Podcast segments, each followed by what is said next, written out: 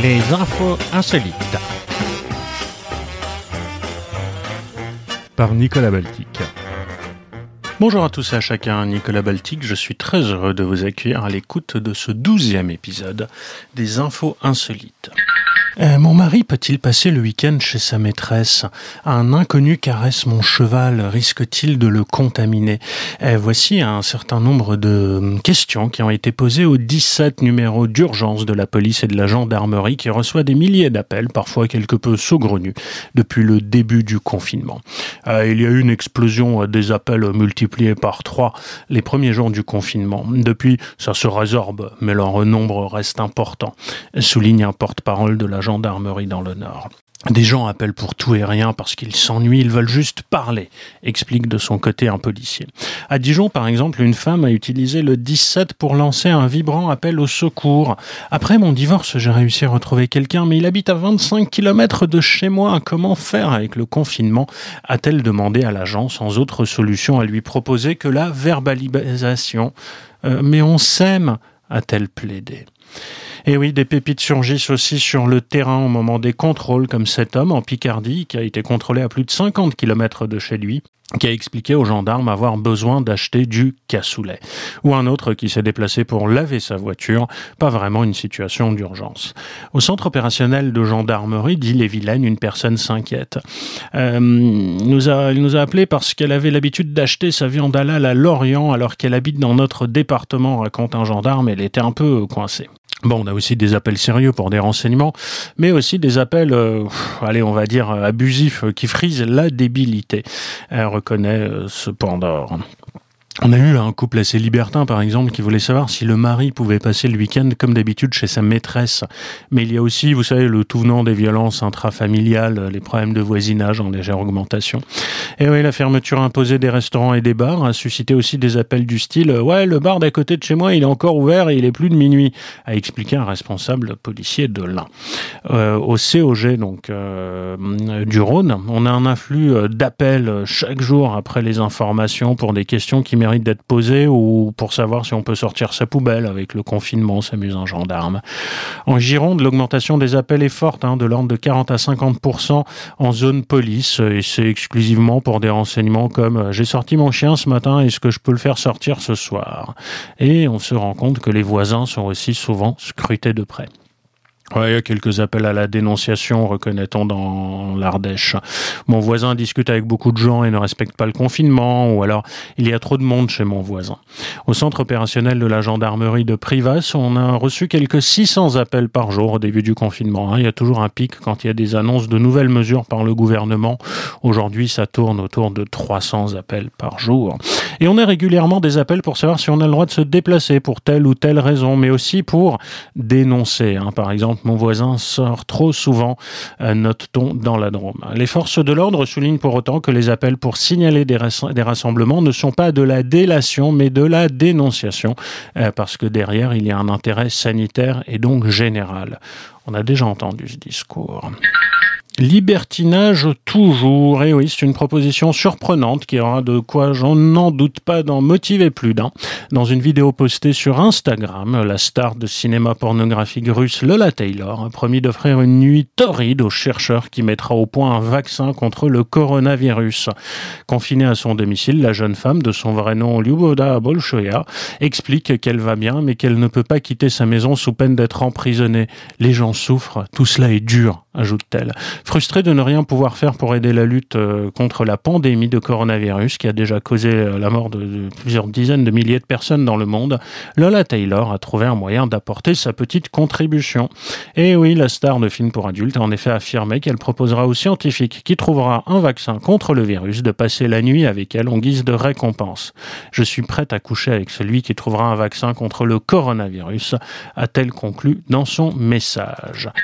Alors innovation toujours pour remédier à la pénurie d'équipements dans les hôpitaux. La société EasyNova s'emploie à transformer des masques de plongée de marque Decathlon en respirateurs. La protection civile de la province de Brescia en Italie hein, a déjà commandé 500 exemplaires et c'est le Corriere della Sera qui nous raconte l'histoire avec cette idée qui a d'abord germé dans l'esprit d'un ancien médecin-chef, Renato, euh, qui était donc euh, médecin-chef dans un hôpital euh, de Gardonval Trompia dans la province de Brescia. Hein. C'est dans le nord de l'Italie, un des coins les plus frappés par la pandémie. Une idée aussi simple que géniale, souligne le quotidien milanais, construire un masque respiratoire d'urgence en réadaptant un masque de snorkeling déjà dans le commerce. Donc Renato a contacté l'entreprise EasyNova, spécialisée dans les projets innovants, il lui a exposé son projet. Celle-ci a accepté, euh, comme l'a raconté un de ses ingénieurs, Alessandro Romaiocoli, dans le colonne du Corriere. Nous avons analysé la proposition du docteur et nous avons conclu que le masque Easy Breath de Decathlon était celui qui se prêtait le mieux à nos exigences. Decathlon nous a répondu qu'ils en avaient des dizaines de milliers en magasin. Ensuite, nous avons imprimé en 3D les raccords nécessaires entre le masque et les tubes euh, d'hôpital standard. Le prototype a été testé dans un hôpital et une fois son fonctionnement validé, la protection civile de Brescia en a commandé 500. Nous fournissons les raccords gratuitement, précise Alessandro Romaioli, euh, qui néanmoins prévient. Il s'agit d'un produit modifié de façon artisanale hein, pour aider dans des situations d'urgence. Si possible, il faut toujours privilégier les produits certifiés, évidemment. D'ailleurs, précise le Corriere della Sera, les patients doivent signer une déclaration écrite pour pouvoir en bénéficier. Quoi qu'il en soit, la production de ces masques respirateurs est bel et bien lancée, ce qui prend beaucoup d'énergie aux employés d'Isinova. Hein. Christian euh, Fracassi, le fondateur de la société, vit ces heures intenses entre crainte et enthousiasme. Euh, nous ne sommes pas habitués à travailler avec ce rythme et cette pression, témoigne-t-il. Je ne dors plus que 4 heures par nuit et j'ai perdu 5 kilos en 8 jours. En même temps, nous sommes vraiment heureux de pouvoir aider. Toujours dans l'idée, on a des idées, un filtre aspirateur, une coque de soutien-gorge et le tour est joué. C'est Céline Benzi, couturière de la Haute-Vienne, qui s'est lancée dans la fabrique de masques et croule déjà sous les commandes. À Saint-Léonard du Noblin, un bourg à l'est de Limoges, elle a enrôlé fils et enfants pour se lancer sur ce marché porteur. Notre produit euh, ressemble à un masque chirurgical avec une coque de soutien-gorge pour le côté arrondi et agréable à porter. Donc j'ai récupéré des draps d'hôtel recyclés, blancs, en coton, ils peuvent passer à la javel.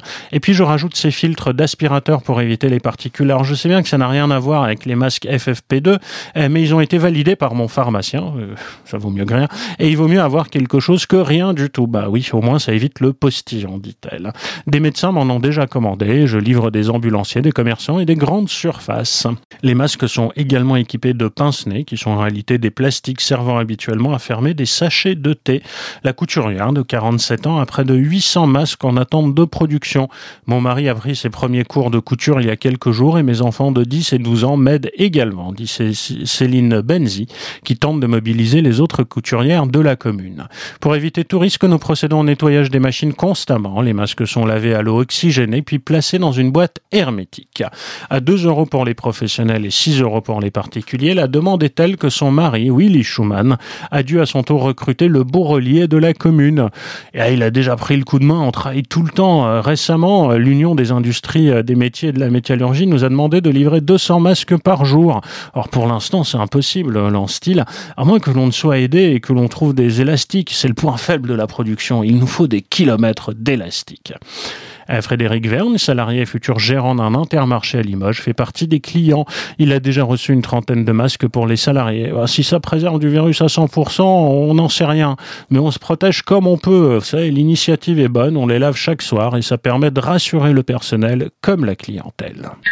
Et la soirée aura été coûteuse pour un habitant de Taipei qui a copé d'une amende de 1 million de dollars taïwanais, ce qui fait quand même presque 31 000 euros, pour être allé en discothèque alors qu'il était censé être en quarantaine à domicile. Cet homme, dont l'identité n'a pas été dévoilée, était tenu de demeurer 14 jours chez lui après être rentré d'Asie du Sud-Est, mais il a été démasqué euh, la semaine dernière dans une discothèque lors d'un contrôle de police de routine.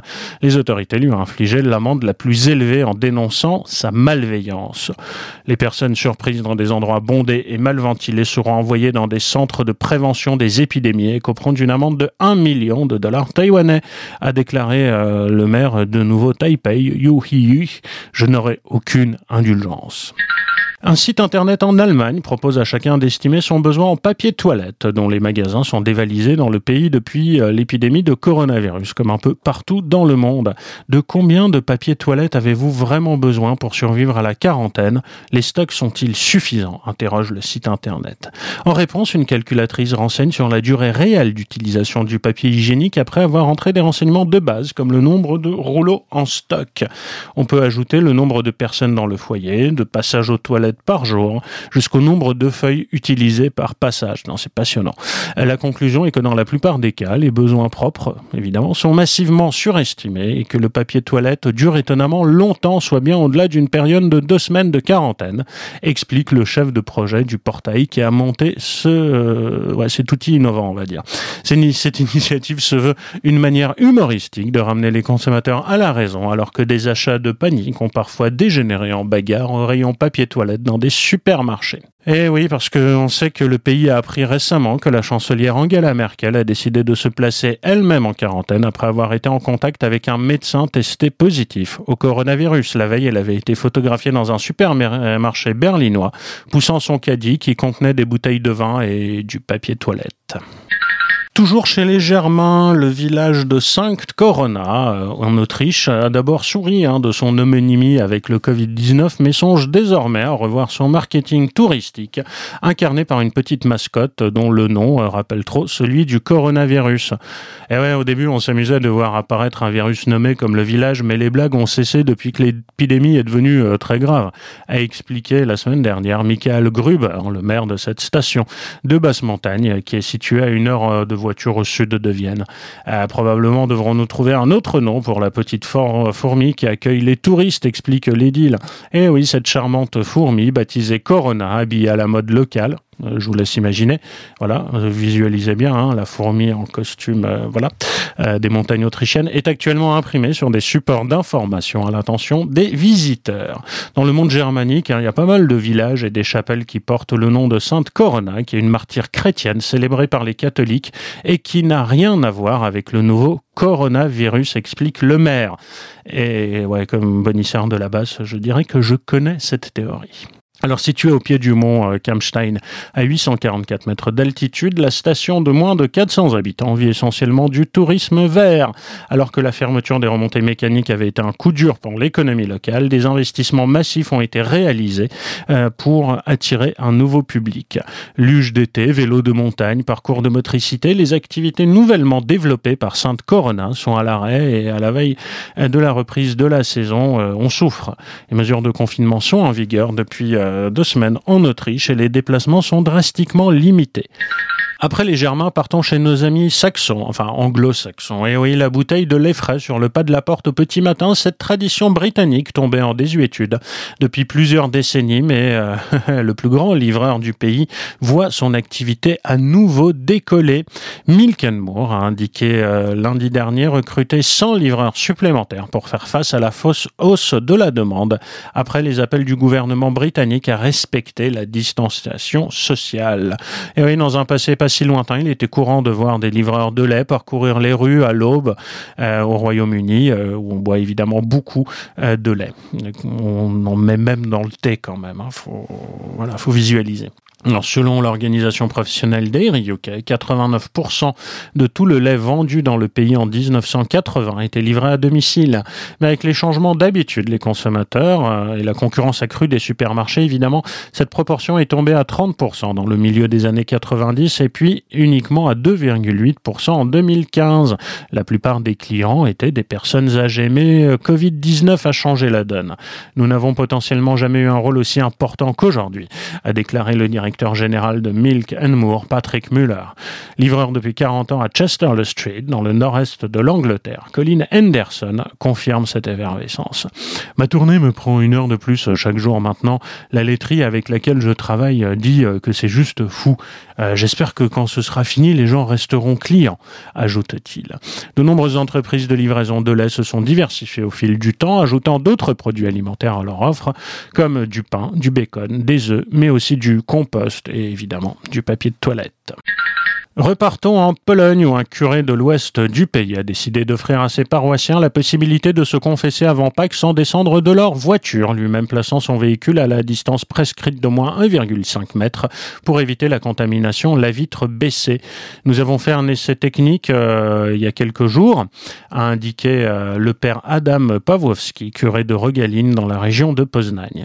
Euh, j'ai déjà un rendez-vous demain avec une famille de 5 personnes et la semaine prochaine, je dois entendre un fidèle qui veut faire une confession couvrant toute sa vie, a-t-il ajouté. Le prêtre dit suivre l'exemple de prêtre catholique américain et donc euh, de garer sa voiture près euh, de son église. Et oui, je vous en parlais la semaine dernière, mais là, euh, ce prêtre polonais, là, innove, puisqu'il reste lui dans sa voiture, alors que le prêtre américain, vous vous en souvenez, utilisait un enfant de cœur ou un séminariste pour guider les gens sur le parking vers lui qui les y attendait. Alors vous savez que la Pologne est un pays à majorité catholique et de nombreux fidèles célèbrent traditionnellement le sacrement de réconciliation avant la fête de Pâques.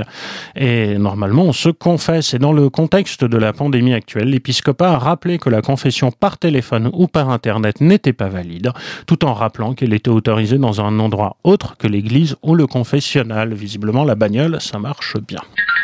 Miracle toujours, la cathédrale de Washington a apporté mercredi son écho à la lutte contre le coronavirus en retrouvant plusieurs milliers de masques respiratoires entreposés dans sa crypte. Et oui, les autorités religieuses ont annoncé avoir retrouvé plus de 5000 masques qui avaient été achetés il y a plusieurs années pour équiper les prêtres avant d'être oubliés dans le sous-sol de la cathédrale néo-gothique qui surplombe la capitale américaine. Les masques ont été achetés il y a plus d'une décennie à la suite d'une précédente crise sanitaire, ont indiqué les responsables de la cathédrale dans un communiqué. Il devrait permettre aux membres du clergé de fournir un soutien pastoral sans mettre leur santé en danger, ont-ils ajouté. Après vérification, environ 3000 masques toujours utilisables ont été offerts à l'hôpital de l'université de Georgetown et 2000 à l'hôpital pédiatrique Children's National de Washington. Et ils ont quand même annoncé qu'ils en gardaient un certain nombre pour eux. Restons dans la thématique des bondieuseries. Le chef de l'église bulgare s'est résolu à demander aux fidèles de prier depuis chez eux sans éteindre les critiques qui lui reprochaient de maintenir le rite de la communion. Une petite cuillère passe de bouche en bouche malgré le coronavirus. Restons dans nos maisons, révérant tranquillement l'icône du foyer et priant pour la guérison des malades et le soutien à notre gouvernement et à notre corps médical, a déclaré le patriarche néophyte, le bien nommé, à la télévision. Mais alors que les parcs, les commerces, les restaurants et les écoles ont fermé dans ce pays euh, d'Europe orientale, les églises restent ouvertes et le Saint-Synode se refuse à interdire le partage du pain imbibé de vin aux fidèles, encore nombreux à se presser aux offices. Le patriarche néophyte défend le maintien des rites et affirme dans une instruction toujours en vigueur que les mystères sacrés soignent la santé physique et mentale et ne peuvent pas être véhicules de contagion de quelque maladie que ce soit. Et oui, en Bulgarie, la liberté religieuse a rang constitutionnel et le gouvernement n'a aucune prise sur les décisions de l'Église orthodoxe qui se refuse aussi à interdire aux fidèles d'embrasser les icônes Ouais, comme quoi le communisme n'avait pas que des aspects négatifs, mais enfin c'est une autre histoire. Si l'infection se propage parmi les croyants âgés, qui en assumera la responsabilité avait pourtant demandé dans la presse, avant l'intervention du patriarche, euh, l'analyste Alamanov. Les 7 millions de Bulgares sont majoritairement chrétiens orthodoxes et les croyants qui continuent de se rendre dans les lieux de culte sont priés de garder leur distance. Les églises sont désinfectées régulièrement et la messe du dimanche est également diffusée en direct à la télévision. Pourtant, la église orthodoxe de la Roumanie voisine avait au contraire autorisé dès le 28 février ses ouailles de ne plus embrasser les icônes et utiliser une cuillère jetable pour la communion. Depuis lundi, l'église roumaine a décidé d'organiser des messes sans fidèles. La veille, un prêtre de la ville de Cluj, dans l'ouest, s'était attiré les foudres de l'ensemble du pays en donnant encore la communion avec une cuillère unique. Mesure de protection encore, le maire de la Madeleine, dans le nord, près de Lille, a annoncé mercredi le retrait des bancs publics de sa commune pendant toute la durée du confinement, après avoir constaté de nombreux abus, malgré les mesures de restriction de déplacement. Ah quand même, les amendes ne suffisent pas à dissuader certains inconscients de braver les règles du confinement. Alors, il n'y a plus qu'une solution, hein, c'est enlever les bancs de l'espace public, a tuité euh, Sébastien Leprêtre, qui est le maire sans, sans étiquette. Euh, ils seront évidemment réinstallés quand le confinement aura été levé avait ajouté le maire de cette commune d'environ 21 000 habitants située dans la périphérie nord de l'île. Monsieur le prêtre a expliqué que cette décision relevait d'une question de vie ou de mort. Et ça fait huit jours que malgré le confinement, des gens viennent prendre le soleil, discuter, se promener, a-t-il déploré. Face à l'inconscience, nous sommes obligés de prendre des mesures que je n'aurais jamais pensé devoir prendre un jour. Au total, une quarantaine de bancs des espaces publics ouverts vont être temporairement retirés par les services de la ville, ceux des parcs et jardins déjà fermés n'étant évidemment pas concernés. Alors en Russie, on a une certaine expérience des séismes socio-économiques et des pénuries, et voici quelques-uns des achats favoris des Russes pour survivre à l'épidémie. Symbole de la vie quotidienne des Russes et baromètre de leur peur économique, la Gretchka est la plus versatile de tous les types de kachar, hein, bouillies de céréales typiquement russes. C'est un gruau de sarrasin et qui est aux Russes ce que les pâtes sont aux Italiens, omniprésents, familiers et surtout à longue conservation. Et de fait, les Russes se sont euh, sur la Gretchka la semaine dernière avec les premières mesures prises par la ville de Moscou pour freiner la propagation du virus. Le site de e-commerce Ozone, un peu l'équivalent du Amazon local, a enregistré une hausse de 2 à 2,5 fois les ventes de cette céréale. La période de carême aidant sans doute également. Oui, on en mange pendant le carême. Et si on se résigne à Moscou à l'augmentation des prix de la viande, l'inflation de la Gretchka peut provoquer des sueurs froides. Et oui, la Russie est une superpuissance agricole qui ne devrait pas en manquer, mais son prix a tout de même augmenté de près de 3% la semaine dernière. Alors avec les parcs, les restaurants et les musées fermés, les Russes ont plus de temps à consacrer à leurs proches et c'est ainsi que les ventes de produits pour adultes ont bondi de près de 300% au mois de mars. Uniquement du 14 au 17 mars, c'était la semaine des premiers appels à rester chez soi, les ventes de préservatifs et de lubrifiants se sont envolées respectivement de 147 et 124% sur ce même site euh, de e-commerce. Même chose pour la lingerie et les tenues érotiques, notamment la tenue d'infirmière dont les ventes ont été multipliées par 2,5. Et les produits électroniques ont aussi vu leurs ventes s'envoler, notamment à cause du rouble qui a perdu près de 20% de sa valeur face au dollar depuis le début de l'année. Cette chute devrait provoquer une importante inflation dans les prochains mois, notamment sur les produits importés, et donc c'est le moment d'acheter téléphone portable, ordinateur et écran plat à tour de bras avant qu'ils ne deviennent inaccessible ou que le rouble ne s'affaisse davantage. Alors on a noté qu'en plus de ces outils électroniques, les ventes de battes de baseball ont également progressé de 30%. Et si l'hiver, certaines vivres peuvent être stockées au frais sur les vérandas, qui sont omniprésentes hein, dans les immeubles soviétiques à 5 étages, ce mois de mars particulièrement chaud en Russie exige un frigo et un congélateur. Pour stocker les quantités accrues d'aliments périssables, les ventes ont été multipliées par deux pour les frigos et les congélateurs. Plus étonnant, la gousse d'ail s'est également retrouvée sous les feux de projecteurs face à l'afflux d'achats, plus 30%. Son prix a augmenté de 11% en février, selon l'agence statistique Rostat en Russie. Buvez de l'eau, citron et au miel, mangez de l'ail, vous aurez le sang pur, conseillé il y a deux semaines Razman Kadyrov, le leader autoritaire de la Tchétchénie, minimisant les risques de Covid-19. Les rumeurs sur les vertus de l'ail contre le nouveau coronavirus ont dû être démenties par l'Organisation mondiale de la santé. L'ail est un aliment sain qui peut avoir des propriétés antimicrobiennes, mais il n'y a aucune preuve que manger de l'ail aide à protéger les gens du Covid-19. Hein. C'est la différence entre le Covid et les vampires. Pognon toujours, un homme a laissé dans un restaurant de Floride un pourboire de 10 000 dollars que les 20 employés de l'établissement se sont partagés équitablement avant d'être licenciés pour la plupart le lendemain en raison de la pandémie. Malgré toutes les histoires négatives que nous entendons actuellement, il reste des gens absolument fantastiques dans le monde, a écrit jeudi sur sa page Facebook la chaîne locale Skillets spécialisée dans les petits déjeuners. Et oui, le client a laissé euh, la coquette somme en espèces la semaine dernière à Naples, sur la côte ouest de la Floride, la veille de l'ordre donné par le gouvernement de fermer tous les restaurants de l'État. Euh, nous ne savons pas encore qui c'était, a confié à la presse locale le patron de la chaîne, euh, qui a cependant bon espoir de parvenir à identifier ce généreux bienfaiteur. Nous avons des habitués qui viennent depuis des années, ce sont des amis, mais nous ne connaissons pas toujours leur nom, a-t-il expliqué. Nous connaissons leur visage, leurs plats préférés, les tables où ils s'assoient, mais nous ne savons pas exactement qui ils sont. Les 20 employés du restaurant de Naples ont chacun rentré chez eux avec 500 dollars supplémentaires en poche ce soir-là.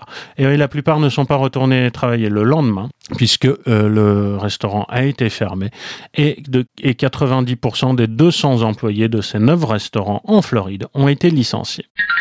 Et dans la série Confiné, on se fait chier. C'est un couple de Sud-Américains vivant à Dubaï qui va courir un marathon sur son balcon pour encourager les personnes confinées à détourner momentanément leur esprit du nouveau coronavirus. Le challenge a dû démarrer samedi dernier à 6 heures sur un balcon de 19 mètres de long et doit durer 7 à 8 heures, a déclaré Colin Allen, 41 ans, qui sera associé dans cette aventure avec sa femme Hilda. Le couple entend couvrir 42,2 même s'il est peu aisé de courir d'un bout à l'autre d'un balcon, a avoué M. Aline. Colin et Hilda Aline ne seront pas les premiers à tenter l'expérience. Sur les réseaux sociaux, plusieurs personnes se sont filmées en train de courir un marathon chez eux. Sur un balcon de 7 mètres de long dans le sud-ouest de la France, c'est un homme de 32 ans qui a fait plus de 6000 allers-retours relayant son marathon sur Instagram, où nombre de ses followers l'ont encouragé tout au long de sa course qui a duré près de 6 heures. Un autre a fait 727 fois le tour de sa terrasse, bouclant les 42,2 km en un peu plus de 5 heures sous les applaudissements de ses voisins. La course du couple de Sud-Africains sera elle aussi partagée en direct sur les réseaux sociaux. L'idée est d'encourager les gens à penser à autre chose, a dit Monsieur Aline, qui est un spécialiste des sports en plein air, qui a couru de nombreux marathons à travers le monde. C'est aussi pour permettre aux gens d'établir des contacts alors qu'ils s'inquiètent de la situation, a-t-il ajouté, indiquant que de nombreuses personnes veulent maintenant tenter l'expérience. La course d'un marathon nécessite toutefois un entraînement adéquat. Heureusement, la fille du couple, Gina, âgée de 10 ans, sera chargée de l'assistance. Elle leur fournira de l'eau et des petites collations. Et pour la news non corona du jour, on va aller dans le glauque avec Megan Hess et sa mère Shirley Koch qui ont été arrêtés par la police de l'État du Colorado pour avoir vendu illégalement des corps que des familles leur avaient confiés en vue de leur crémation. Entre 2010 et 2018, ce macabre trafic leur a rapporté plusieurs centaines de milliers de dollars sans que les victimes se doutent que les corps brûlés lors des cérémonies n'étaient pas leurs proches. Le 19 mars, NBC News racontait que les deux femmes de 43 et 66 ans ont en 2009 un salon funéraire à Montrose, dans le Colorado. Au lieu de procéder aux crémations, elle revendait soit les corps entiers, soit certains morceaux à différents clients, des enseignants, des scientifiques, des membres de l'industrie médicale, sans l'accord des familles. La police indique qu'il est probable que de nombreuses crémations n'aient jamais eu lieu. Pour s'assurer d'avoir toujours assez de corps pour alimenter leur ignoble trafic, la mère et la fille pratiquaient des prix très inférieurs à ceux des autres salons funéraires de la région. Elles encaissaient ainsi deux revenus, celui de la prestation de services funéraire et l'argent de la revente du corps.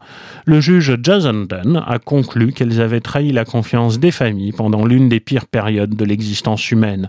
Il est difficile d'imaginer la douleur et l'angoisse que ressentent ceux qui ont eu recours à leur service et de ne pas savoir ce qui est arrivé au reste de leurs proches, a-t-il ajouté. Sans aucun remords, la mère et la famille ont un jour emmené toute leur famille à Disneyland grâce à la revente des dents en or de dizaines de défunts. Les deux femmes risquent à présent jusqu'à 130 35 ans de prison. Et c'est tout pour aujourd'hui pour ces infos insolites. J'aurai le plaisir de vous retrouver le week-end prochain pour une nouvelle série qui sera peut-être encore consacrée majoritairement au coronavirus et peut-être pas. Seul l'avenir nous le dira. Merci encore une fois à l'agence France Presse et aux autres agences de presse qui ne cessent de rapporter tout un tas d'histoires, souvent elles-mêmes collectées par des journalistes un peu partout sur le terrain qui font un boulot difficile, formidable et que nous applaudissons bien fort. À très bientôt. C'était Nicolas Baltic. À bientôt pour de nouvelles aventures insolites. C'était Nicolas Baltic. À très bientôt.